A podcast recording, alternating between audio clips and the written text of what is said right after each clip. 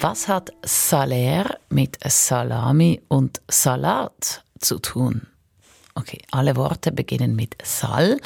Das war jetzt nicht so schwer zu erraten, aber wussten Sie, dass alle drei Worte vom Wort Salz abstammen? Salz war jahrhundertelang ein kostbares Gut. 100 Sekunden Geld- und Salzgeschichte, jetzt von Thomas Weibel.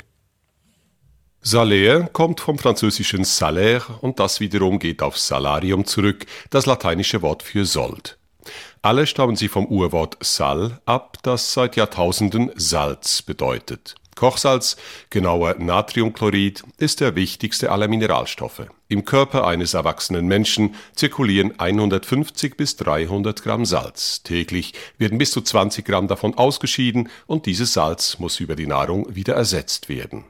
Am Meer ist die Salzgewinnung im Prinzip einfach. Meerwasser enthält durchschnittlich 35 Gramm Salz pro Liter. Es wird in flache, Salzgärten genannte Becken geleitet und nach dem Verdunsten lassen sich die zurückbleibenden Salzkristalle ernten. Daneben wurde zu allen Zeiten Steinsalz aus unterirdischen Lagerstätten gewonnen, in Wasser gelöst und in flachen Pfannen eingedampft. Von diesem Verfahren übrigens stammt der Name Kochsalz. Nicht weil man das Salz zum Kochen braucht, sondern weil es durch Sieden gewonnen wurde.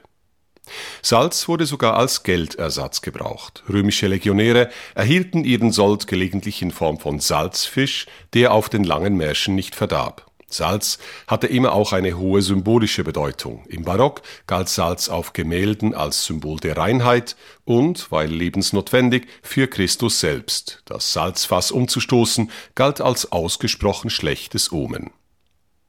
Ein Salär ist heute Geld und ein Leben ohne Geld ist undenkbar. In Island aber, wo das Konservieren mit Salz lebensnotwendig war, sagt man noch immer, das Leben ist Salzfisch.